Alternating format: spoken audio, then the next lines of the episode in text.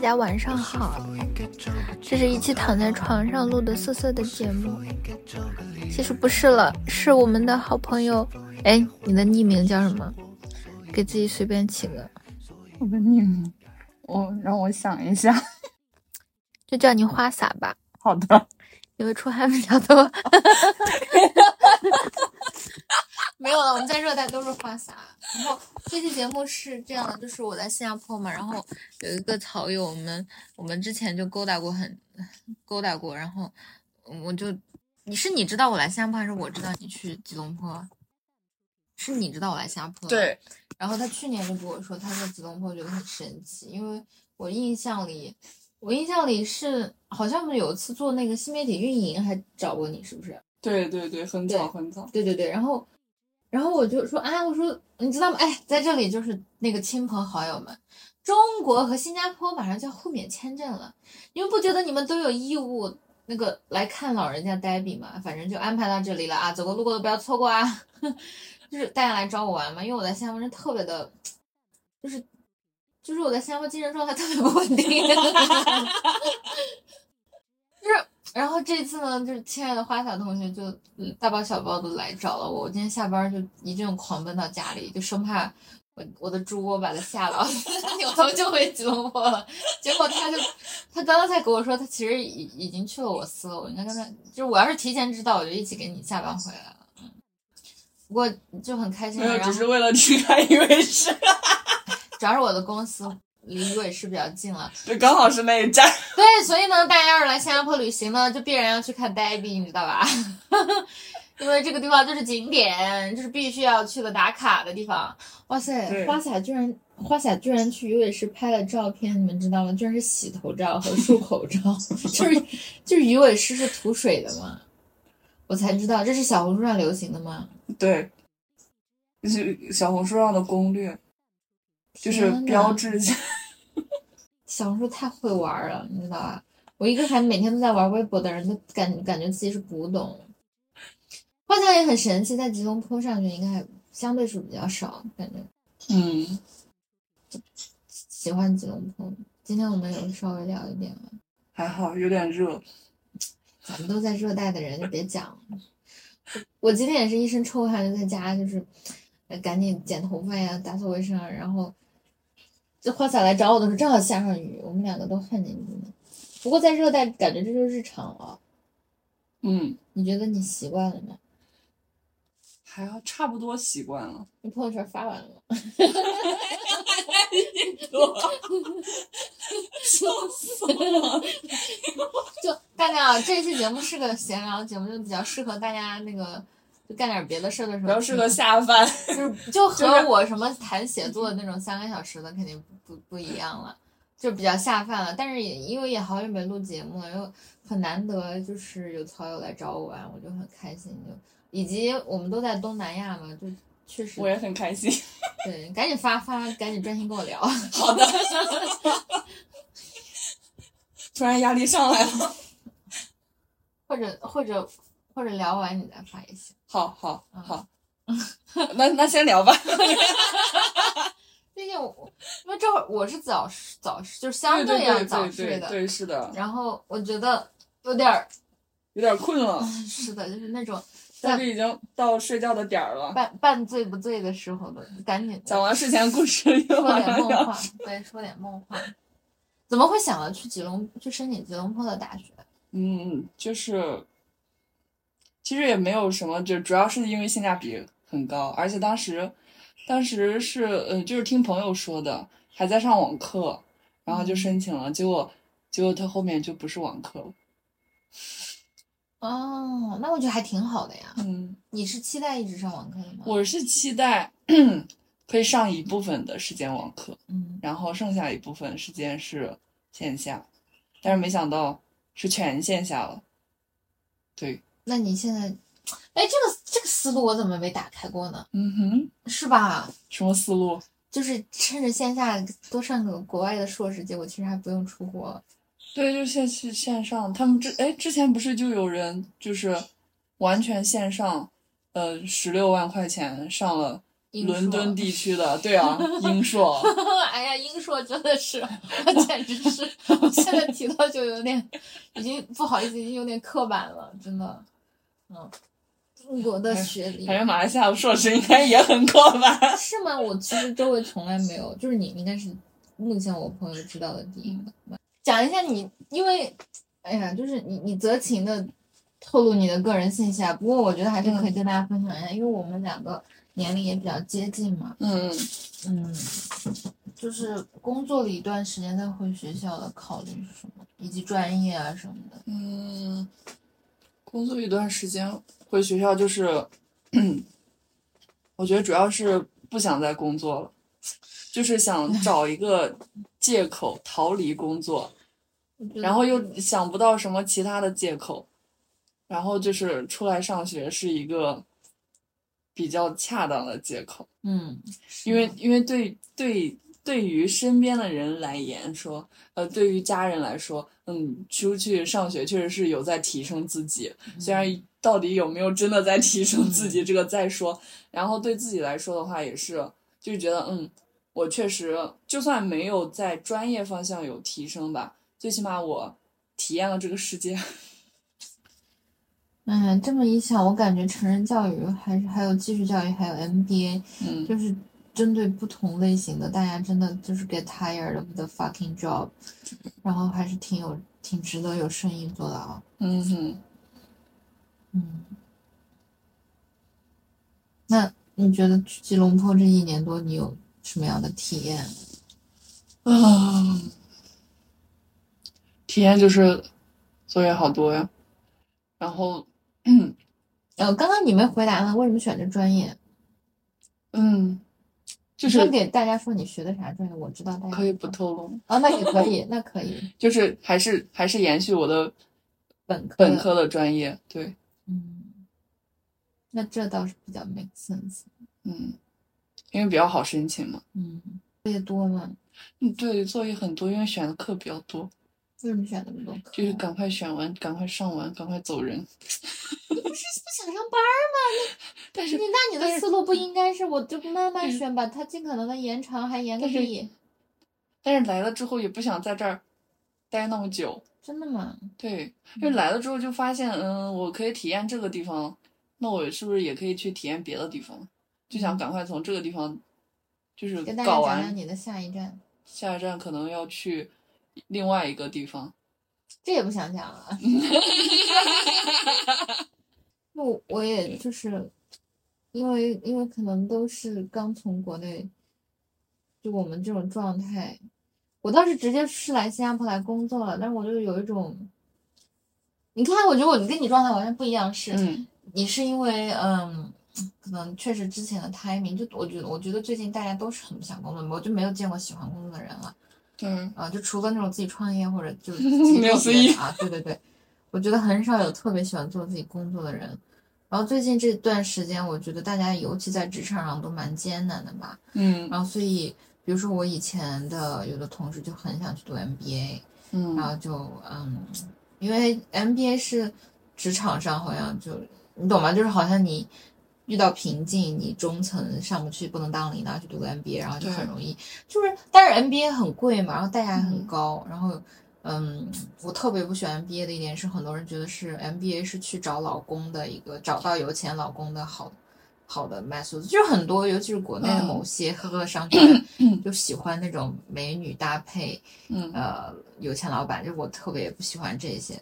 嗯，那国外的很多 M B M B A 倒是挺好的，但是我就听朋友说，他想他有有多么想法去，嗯，很多国家的这些学校都就是他旅行一圈，然后他想选一个自己比较喜欢的校园，然后嗯再申请。但我觉得就是就是我自己是真的对。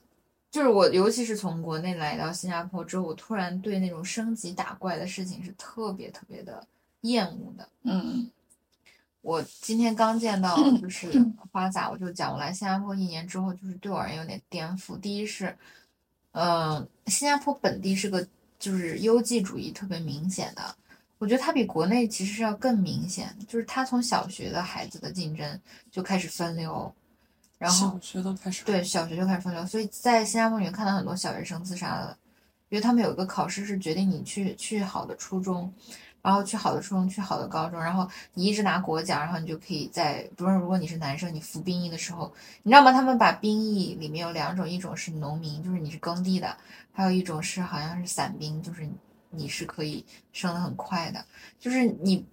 他他们也会有，他们是真的是把教育优绩主义、精英主义运用到极致，然后，但但我觉得这个是 OK 啊。我现在觉得我我还没有了解那么深，但它有两面性，就是它把底层也保护得很好，它就是给你很多基本的工作，你也能活下去啊。但当然这个是 debatable，就是这个是非常有争议的，因为我最近在看两本书，一一本叫做《This is what inequality like looks》，就呃 is 就是呃不平等的样子，他写的就是新加坡。然后，嗯，大致上讲的就是，大家觉得新加坡是个很富裕的国家，人家人均 GDP 很高，然后生活在这里很好，然后到处都是祖屋，就是这里的公共所谓的公共房，呃，呃，HDB，但是其实这里的房价非常的高，这里是新加坡好像在今年荣登了全世界最贵的城市之一，呃，然后我也确实觉得，就是这里的物价几乎是难以承受的，就是，然后。嗯，但是就是在外人眼里，或者在新加坡的很多本地人眼里，大家都不觉得新加坡会有贫困问题，但其实本地的贫困问题是非常严重的，而且它是被掩盖的，所以就是它可怕，就是你是看不见它的，因为它被藏得很深，而且它是贯穿在整个社会的系统里。就是我的另外，就是我在新加坡待很长一段时间，然后回国，然后去见一个我的大学教授，然后他就跟我讲，新加坡是真正意义上成功的计划经济。哦。嗯，然后嗯，这本书讲了非常多，就是新加坡本地的贫困是什么样子的，就是因为它的这种高物价、高结构，然后低税，它是富人的天堂嘛，所以所以其实嗯，穷人尤其受受到非常多的限制，不光是因为他们无法支付昂贵的通勤的费用去外出啊，接受教育呀，然后他们在足非常糟糕的。呃，生活情况下被社会就是城市规划，还有就是公共所有的 infrastructure 的对他们的不开放，所以其实新加坡本地是有非常多这种意义上的问题，以及它很多元嘛，所以，嗯，你看我，我觉得就新加坡很多元，可是你知道吗？我的除了我，我认识新加坡的朋友都是华裔，哦，所以你比如说我的印度朋友，就是我的印度同事，是我刻意招的。哦，啊，就是我觉得在这里真的是很难打破这些 bubble 了。然后刚刚 OK 是有点说远了，我就大概介绍一个 background。然后回到我跟花洒今天聊的问题，就是我到新加坡来之后，就是因为我感受到了我在新加坡还是要升级打怪。这一方面是我现在是工作签证，然后我的身份的问题，然后第二方面就是因为这个地方是优绩主义的那个逻辑嘛，就是，嗯，我当然。也比较幸运了，就是不会是最最糟糕的，但是我就要进入一个这个系统，然后又开始给我自己就是开始挣点积分啊，知道吧？挣够了就再那个改善一点点，那贼他妈绝望，你知道吧？就是我真的是 I'm so fucking tired，就是我就我就觉得这种 social climber，我就我就是真的特别特别的累，然后我想了这个我就发愁，而且。说实话，其实我在新加坡也没有什么可抱怨的，因为新加坡对我很 nice，新加坡有很好的天气，新加坡人是反而是很 nice。你知道我在新加坡的公园里，有小朋友会来跟我分鱼食，让我一起喂鱼。哦，我觉得就冲这一点，我都会很 admire 新加坡，就是新加坡的人有人情味儿，比大我认识的任何。你知道我在我家附近的食阁吃饭，然后我出差一周回来，然后那个食阁打饭的人说：“你去哪儿了？我们的饭不好吃了吗？” 然后好像我在学校食堂吃饭的时候，就是有一次也是，就是因为是呃上学期的期期末周嘛，然后就好长时间都都没有去那个食堂吃饭，然后去了之后，然后那个食堂的那个大叔打饭大叔就说，就就问我你最近去哪儿了？就好久都没见你了，我们几个都好想你啊什么的。就我我就觉得是我太能吃了嘛，每次点条鱼，我当时想。哎，他为什么会记得我？对，就是我觉得这和我在别的城市生活的感觉真是挺不一样的。但是，另外一方面是，就是可能因为我现在工作有特别多的不安全感，就是因为我觉得我的工作确实有点不太理想嘛。然后以及我在一家就是中国背景的公司，我就觉得我并没有真正的 rooted here，而且我觉得我的技能我的擅长和本地市场并没有很好的我和镶嵌在一起。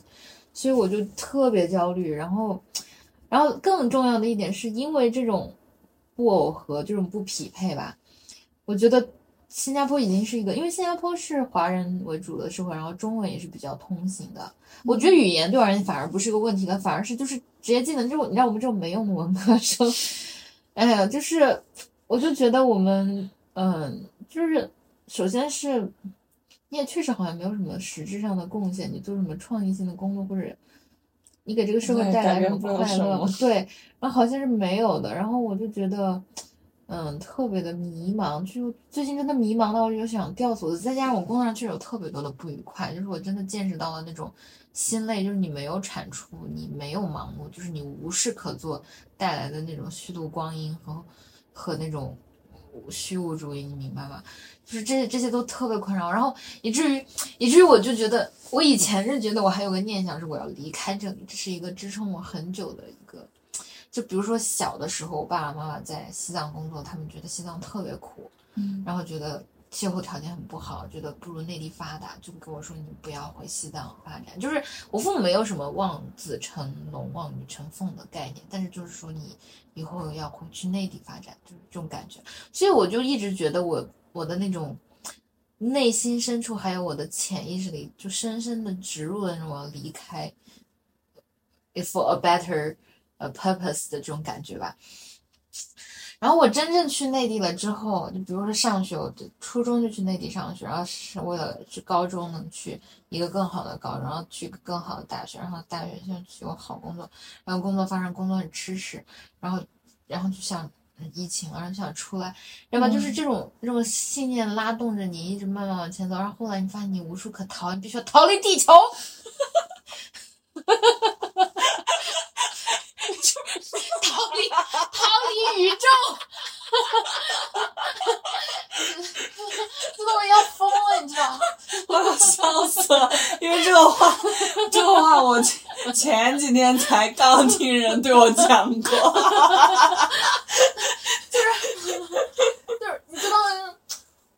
我来新加坡之后，第一件事情是我特别希望我能够正视我的当下，因为我当时特别多的创伤。因为听我节目的朋友应该知道，我我去来新加坡之后录节目也不是很频繁，但有一期就很多人来 reach out，我是因为我在节目里跟小左讲我刚来新加坡，然后我就带着哭腔讲我有多难受，然后那期节目的音质也很不好。现在我知道了啊，知道了。然后我就觉得我一直在那种创伤的那个过程中，就是。我特别想告诉我自己，我要活在当下。我已经来了一个新的地方，然后我在这个地方，不论是移花接木呀，还是要落地生根啊，就是我要告诉自己，I should，呃，move to a new chapter。然后我我就觉得，就是其实新加坡已经很不错了。我想说，就是我有的时候觉得自己也没有什么资格，就我一直有那种幸存者愧疚，你也明白。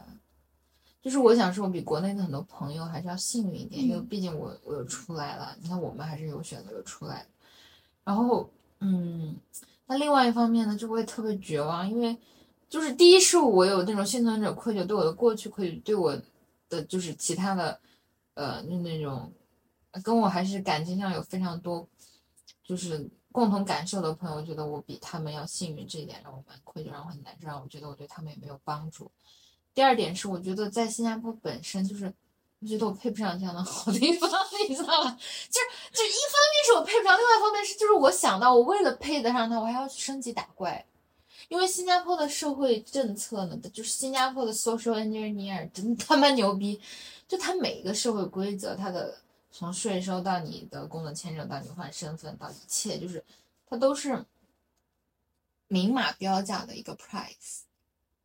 就反正是不会让你躺平，对，而且 is endless，就是国内还有退休这个概念，当然就是现在也没有了，因为就是这个这不展开讲了。新加坡是完全就没有，新加坡因为首先第一啊，我想说就是我来展开讲一下这件事情，就是很多新加坡你在食堂食阁吃饭，你去看坐 Grab 坐滴滴就国这里的滴滴，然后很多老人，呃，有一次我搭就是你看有一次我是着急我要迟到了。我是打了那个网约车，然后我发现来的特别慢，那整个用时恨不得比我搭公交。但是，但是我一看那个司机是个白发老爷爷，我就特别不好意思。但是我还是很着急，你知道吧？而且又花了很多钱，在这里随便就搭点几公里就好，太太贵了。然后我就有的时候觉得很心疼，但是我想跟大家讲，大家真的不要就是同情上位者，就是这里的老年人是可以工作、有权工作，且不会被嫌弃起来，还会被尊重的。你在国内，你觉得老人不用尊重，一方面是双轨制，就是体制内的老头儿、老太太，他根本没到老头，人家壮年就退休，然后拿百分之百工资，就天天广场舞过得很好。但是百分之八十的人，或者更多百分之九十的人，农民、私营企业的人，他们享受不到那么高的退休金，就像体制内，所以呢，他们无法享受一线城市高昂的生活代价，他们也不去，就是。他们也没有办法再进入职场工作，就是勉强的支撑。所以你看，农民，你当然见不到那么多老人工作，因为老人都没法找到工作，而不是他们不愿意或不想了。以前这个问题还好说，一个是就是农民以前有田嘛，你你觉得很多老头确实在种地，但是那个时候你就不会觉得他在城市里工作是心酸的了。嗯，那那现在我觉得中国的老人就其实更面临这些问题，尤其是我们严重的年龄歧视。你看，我们当服务员都不不收老人啊，我觉得。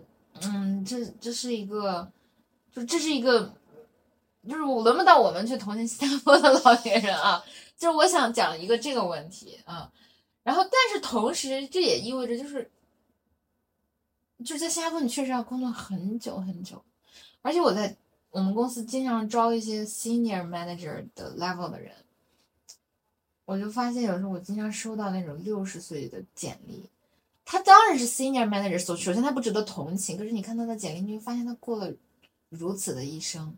一个人的简历，四十年的履历，比如说他是个 for example 会计条线，然后他到现在他还是要通过简历来面试，然后跟我一个三十岁的人来谈。但是这不是一个值得同情的事情，可是你就。你贼他妈虚无，你知道吗？我就想吊死我自己，我就想死，你知道吗？让让我离开宇宙，我想变成另外一种形态，我不想当人了，我真的把 把自己的思想放在云端，然后把肉体我都不想有思想，思想使我痛苦，思考使我绝望，就是，哎呀，就是我累了，你们明白吗？就是我觉得我已经。我真最近我经常的思考，就是你们知道吗？我们以前做猴子的时候，这个时候已经死死了。工业化以前，我们人均寿命都很就是，当然了，就是有的人还是活得很好，就是好像三十岁是个坎儿，三十岁以前很容易死，但是好像三十岁之后就还好了。但我就觉得天呐，怎么这么？就我觉得我已经有，我已经哎。这个话可能听起来很矫情，可是我已经感受到那种受多则辱的辱了。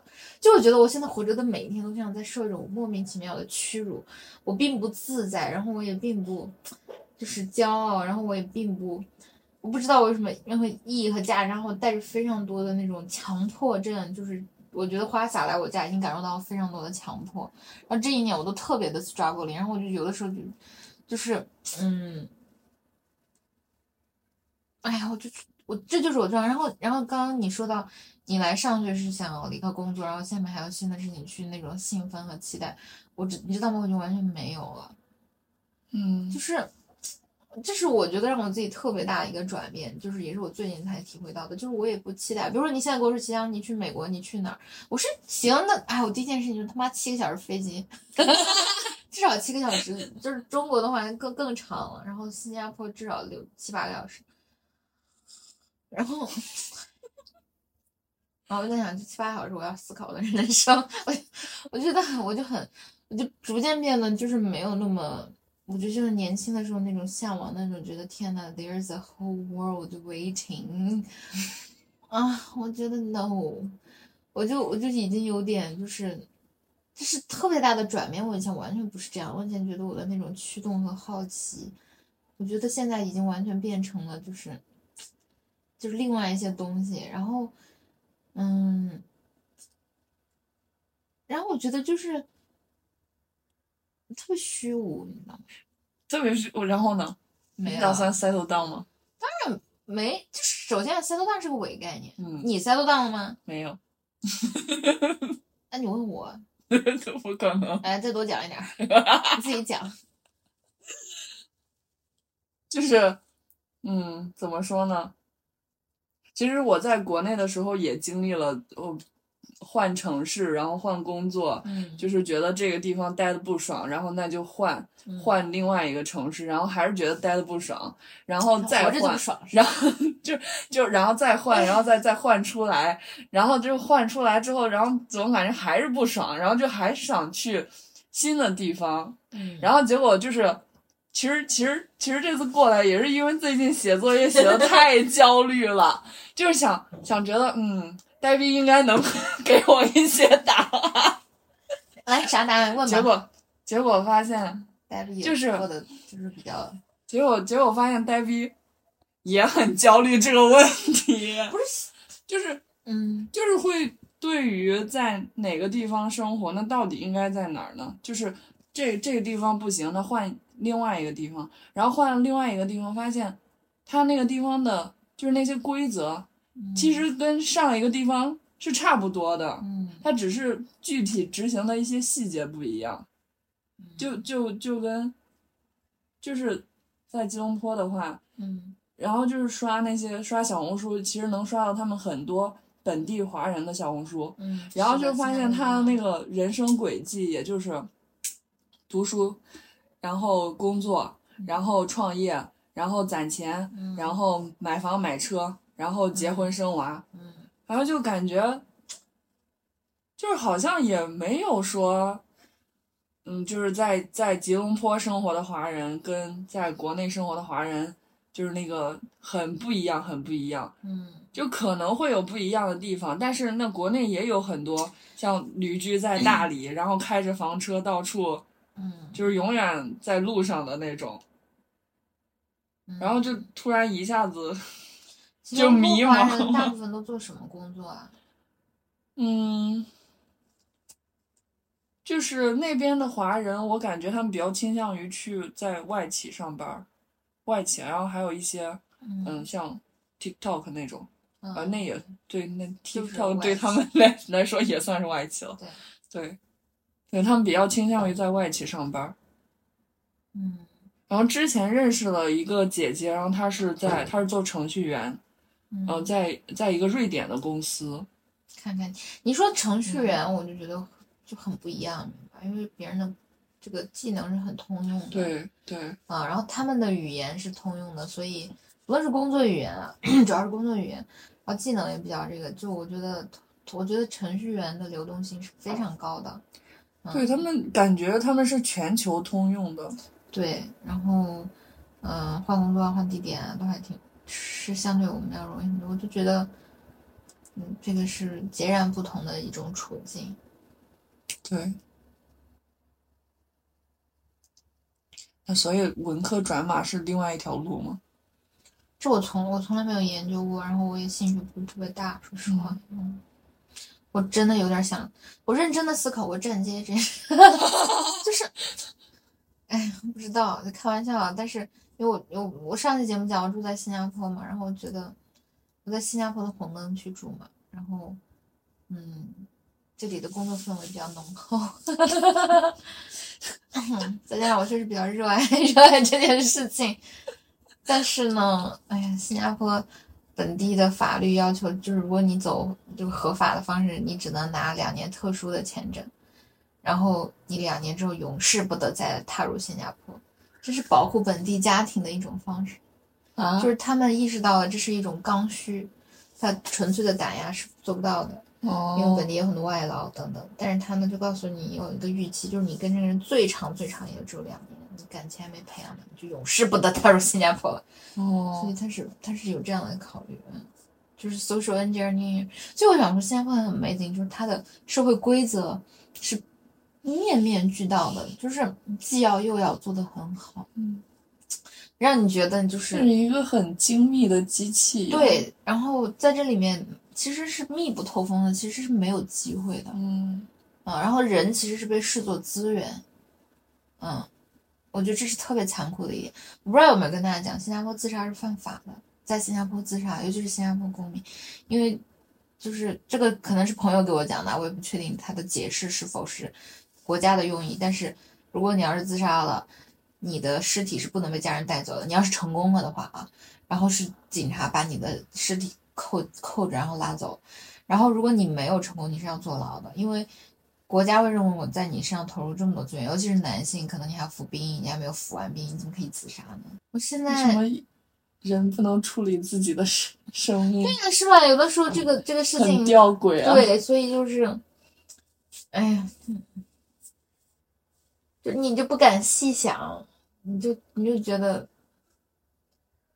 哎呀，终结吧，是 这一切里，那个有没有别的宇宙去什么，别的那个，不知道换种形态做肥料也行。吉隆吉，给我讲讲吉隆坡好玩的事情呗，给给朋友们分享一下吉隆。坡呃，就是吃的挺多的。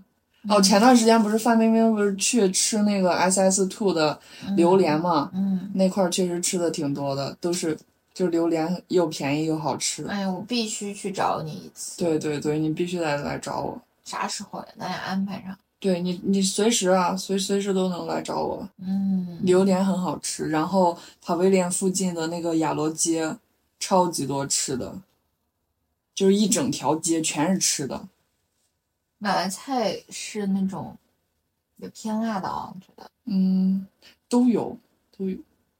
马来菜嘛，马来菜是甜辣的，吉隆坡那边是甜辣你应该的那种，你你应该是不会想留在马来的，对吧？应该不会。但是，但是我上次听他们说，那个就是外派的工资好像也还挺香的。那是外派是。嗯对，但是我在这里的一个新加坡人跟我讲，马来男生不错。马来男生，你说是本地的那种马来人啊的，，在在新加坡的这个语境下，就是 OK 了，给大家就是随便聊八卦吧。有一次我认识了我的 financial advisor 嗯啊，然后在新加坡这个是很常见的事情，就是大家都会呃买商业保险，嗯你尤其是我这种外国人，就是因为新加坡医疗非常非常贵嘛，你就要买那个重疾和意外吧，大概是这种。嗯然后这种卖保险都叫 financial advisor，哦就是很基础的配置，也是他来给你 advise。嗯然后这个我的这个也是个年轻的小姑娘，就跟我聊天，她就她就问我有没有 date，我说没有。其实哎呀，只不只不过是不想跟她讲那么多。然后她就，然后她就跟我说，她不喜欢新加坡男人，因为他们都 A A，新加坡是很严格的 A A 制，哦，而且 A A 不是说就是我跟你一分为二，是我们两个各自点的菜各自付，是放在一起的，不放在一起，就是你点了啥，我我点了啥，我们各自付我们自己。各自付各自。比如你的饮料比我贵一块钱，那就你都你就多付自己一块钱。付自己的。而且我觉得其实是这样的，就是这件事情、A 制就是 A 制，首先我我已经很接受了，但是我确实觉得是朋友的时候，我觉得 A 是蛮好的，嗯因为大家的经济情况其实挺不一样的。嗯嗯嗯然后嗯，第二是比如说新加坡的酒很贵。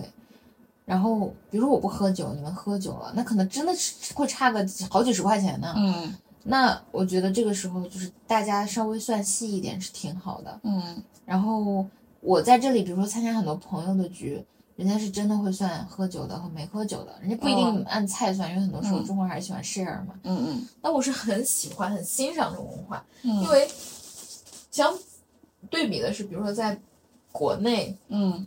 就我的很多家人都有遇到过那种就是 A A 又嗯不能 A A，但是每次跟朋友请客就是完全是自己掏钱，嗯掏多了还是很不爽，但又嗯不能说。嗯尤其是喝酒的时候花那冤枉钱，就嗯嗯。你知道国内的有的那种特别蠢的，就是很 old style 的酒吧，就酒嗯。贼离谱的贵，还很难喝，然后还要一掏好几千，就是而且还是朋友喊你去的，结果最后你买单，嗯。这样很不爽嘛，对不对？那我嗯。觉得就是我是强烈推荐 A 的，可是，在 date 的时候，首先啊，我这人不 date，嗯嗯。我不 date 嗯嗯。啊，所以这个不会困扰我了。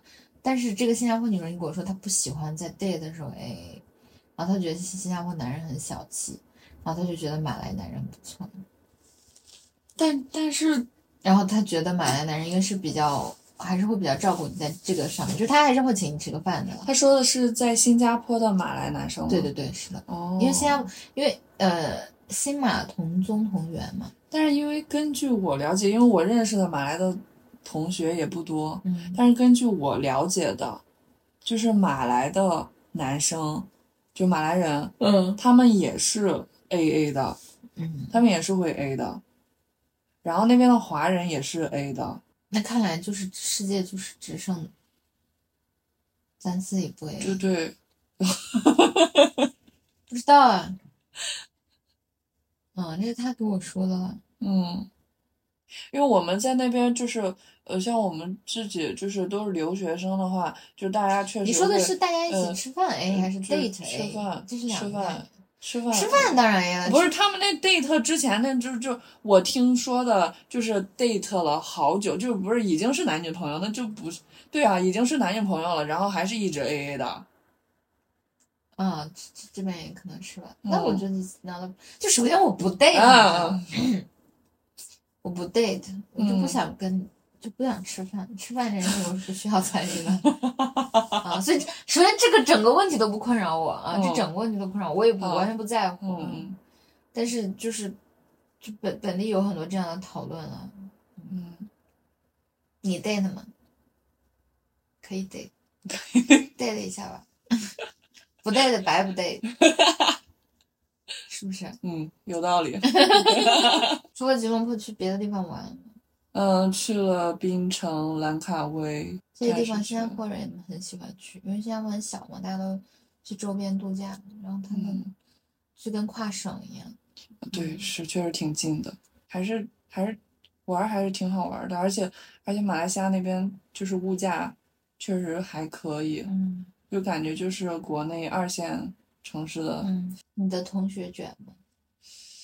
你的同学中的比例大多少人是中国人？就是很多，真的吗？对，真的啊，快来给我讲一下，到底是咋回事？真的很多。我感觉大家都都是那种活不下去了，要嗯，但是我觉得，我觉得应该他们应该不是活不下去，而是开玩笑的，就是而是应该是因为在国内考研太卷了，所以卷不动了，然后就就过来读研了。我觉得大部分应该是这样，因为 因为身边很多就是，呃，嗯，对，是这样，就是就是在国内考了，比如说考了一次或者是两次、三次嗯。研，然后然后还是没考上，或者是考上了，但是是通过调剂，然后不理想的学校，嗯。然后就还不如出来读一个，这个时间又短，然后排名又好，然后回去，因为国内像很多地方它有那个留学生人才引进，跟普通的高校研究生毕业研究生毕业的那个人才引进的方案是不一样的。嗯就针对留学生来讲的话，还是有更多优惠，嗯，包括买车免税呀、然后对给户口，然后还有就是呃住房补贴哦、租房补贴，然后有有些地方我知道的，有些地方还会给买房补贴，好像是宁波还是哪里，就是买房给三十几万吧。你看，就是这就是我说的那种我特别厌倦的东西。当然，我不是说大家的有问题啊，就大家就是 就是我想说，大家因为这些事情去做是个纯理性决策，嗯我觉得这没有任何问题。但我只是说我自己对这些就是想到这些我就头大，你明白吧？嗯就是我就觉得大家真的好辛苦，就是我完全能能理解，就是你这么一说，我就觉得特别 make sense。嗯啊、就是很突然就很理解了，因为，嗯、我刚还想讲，就是我觉得我们的 radar 可能真的不太一样，也可能我自己之前比较坐井观天嘛，就是完全都意识不到有这这种需求或者是这种 trend 趋势。然后我发现就是我有个同事，他在东南亚生活，就是号称啊，号称 claim 在东南亚生活二十年，然后我说你怎么来这么早？他就说他当时呢，他是他是想要去英国留学，但他英语太差了。就是真的是英国的任何学校都不要他，中间就给他出了个招，让他去去马来，然后他在马来，然后还学了点马来语，然后就后来在本地混着，也也也过得挺好。就我觉得人生也没有什么非得怎样，不得怎么样吧。对，然后就因为这个原因，也变成东南亚老油条。嗯，因为身边有好多同学有在，就是在搞那种小型创业，什么在家开个打印店、美甲店，哎，那怎么样啊小零食，嗯然后什么的，就嗯感觉他们还挺忙的。具体收益怎么样，这个就是也没有细聊过。但是我感觉啊，就是平时看报道啊，还有做创业的，好像东南亚是个方向吧，因为嗯消费人口比较多嘛。对，而且他们我觉得就是马来人买东西一般不会讲价，而嗯买东西他们很爽快。好像据说是就是那个观念很不一样啊，嗯就消费观念，嗯，好像好像那个是哪个东南亚国家呀？工资是每两周付一次，然后大家就也不觉得我一定要，呃，就觉得可能人生观还有宗教观都是我来这里是开心的，嗯嗯，就不是像我们老中这么苦大仇深。今天的夜谈就到这里吧，睡意已经来临，到了做梦假装自己是死了的时候。我最近睡觉特别多，给大家讲就是很神奇的说，现在可以八点就睡觉。今天算是我？今天是我熬夜了，我早上还是八点起，哦，就是六七点吧。其实我八点很早就起了。对的，然后我就是今天算完，我平时真十点钟准备睡，好的，没有了。吧。亲爱的听众朋友们，晚安。晚安。